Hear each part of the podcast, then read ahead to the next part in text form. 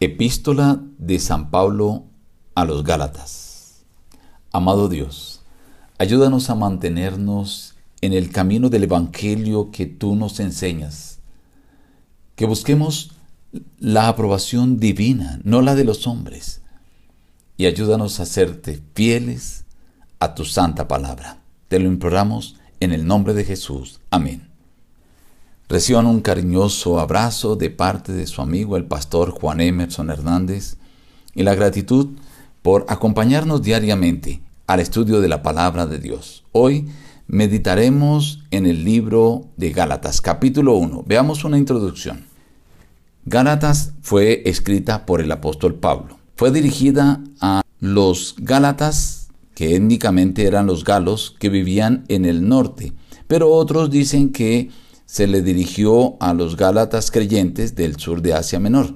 Lo más probable es que Pablo haya tenido en mente tanto la región del norte como la región del sur al escribir esta epístola, la cual escribió entre el año 48 y 52 después de Cristo.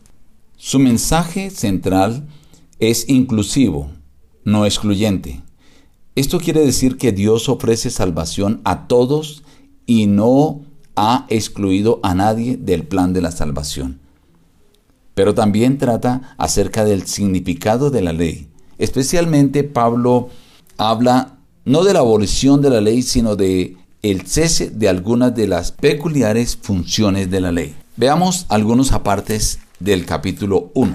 Pablo, apóstol, no por disposición de hombres ni por hombre, sino por Jesucristo y por Dios Padre, que lo resucitó de los muertos, y todos los hermanos que están conmigo a las iglesias de Galacia. Gracia y paz sean a vosotros de Dios Padre y de nuestro Señor Jesucristo, el cual se dio a sí mismo por nuestros pecados para librarnos del presente siglo malo, conforme a la voluntad de nuestro Dios y Padre, a quien sea la gloria por los siglos de los siglos. Amén. Estoy asombrado de que tan pronto os hayáis alejado del que os llamó por la gracia de Cristo para seguir un evangelio diferente. No que haya otro, sino que hay algunos que os perturban y quieren alterar el evangelio de Cristo. Pero si aún nosotros o un ángel del cielo os anuncia un evangelio diferente del que os hemos anunciado, sea anatema. Si alguien os predica un evangelio diferente del que habéis recibido, sea anatema.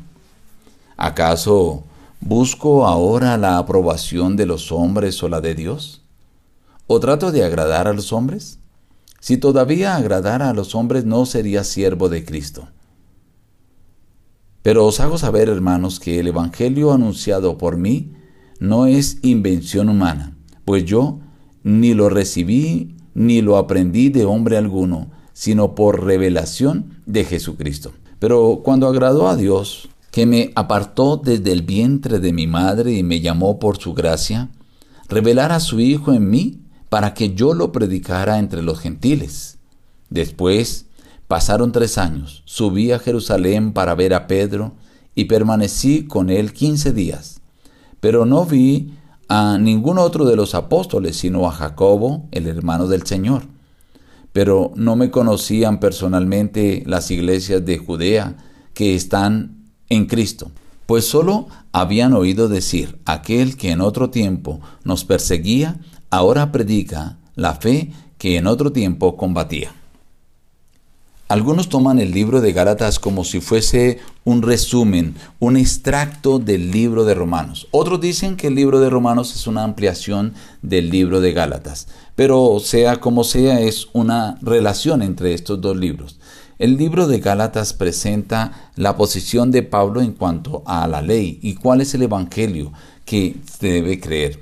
Él inicia en el capítulo 1 presentando un saludo, un saludo donde él se identifica como siervo de Jesucristo, como un apóstol que ha sido llamado por Cristo, no por los hombres, y manda este mensaje a las iglesias de Galacia. Como ya dijimos, eh, se refiere a las que estaban en la parte sur como en la parte norte de Asia Menor. Y redarguye a los hermanos de Galacia. ¿Cómo es posible que tan pronto, porque hacía poco él había estado allí con estos hermanos, ustedes se hayan alejado del Evangelio para seguir otro Evangelio. Ahora, él aclara esta frase que él expresa. No es que haya otro Evangelio, el Evangelio es uno solo. ¿Cuál es el Evangelio que Pablo había venido anunciando? Que Cristo vino a este mundo a morir por nuestros pecados y que por su gracia, por su misericordia, ahora nosotros podemos ser salvos.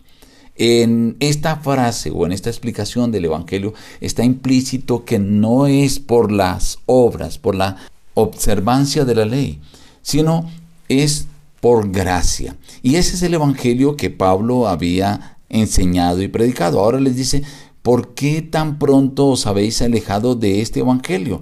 Por ciertas personas que vienen a perturbarlos y a alterar el Evangelio de Jesucristo. Y Pablo les dice, mire, este Evangelio yo lo recibí de Cristo Jesús, no fue por hombres, no fue que me lo mostró un hombre. Yo no trato de agradar a los hombres, trato de agradar a Dios. Así que si una persona diferente, así sea un ángel o aún nosotros mismos, les queremos enseñar una doctrina, un evangelio diferente al que es Cristo es nuestro Salvador y nos salva por su gracia, dice, sea llamado anatema.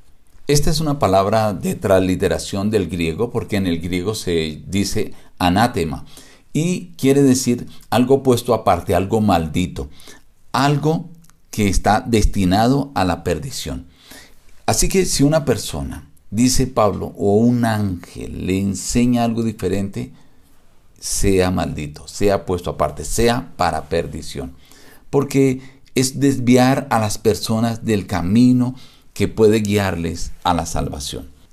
Y Pablo es enfático que este evangelio que él recibió no fue que lo recibió de ningún hombre. Dice, estuve con Pedro y permanecí con él hablé solamente con Jacobo, el hermano del Señor. Así que no fue que los hermanos líderes de Jerusalén me hubieran dado este evangelio, sino este lo recibí directamente de Jesucristo. Y da un corto testimonio de cómo lo conocían a él, solamente por referencia de que aquel que perseguía a los cristianos ahora predica el evangelio que él mismo combatía. Una de las enseñanzas que quiero dejar en la mente de mis queridos amigos Dios quiere invitarnos para mantenernos en el camino de ese Evangelio, aquel que el Señor Jesús nos enseñó. Somos salvos por gracia, Él murió por nosotros y debemos buscar no la aprobación de los hombres, sino la aprobación de Dios y para ello necesitamos mantenernos fiel a su palabra. Nos despedimos diciendo, busca a Dios en primer lugar cada día y las demás bendiciones te serán añadidas. Que Dios te bendiga.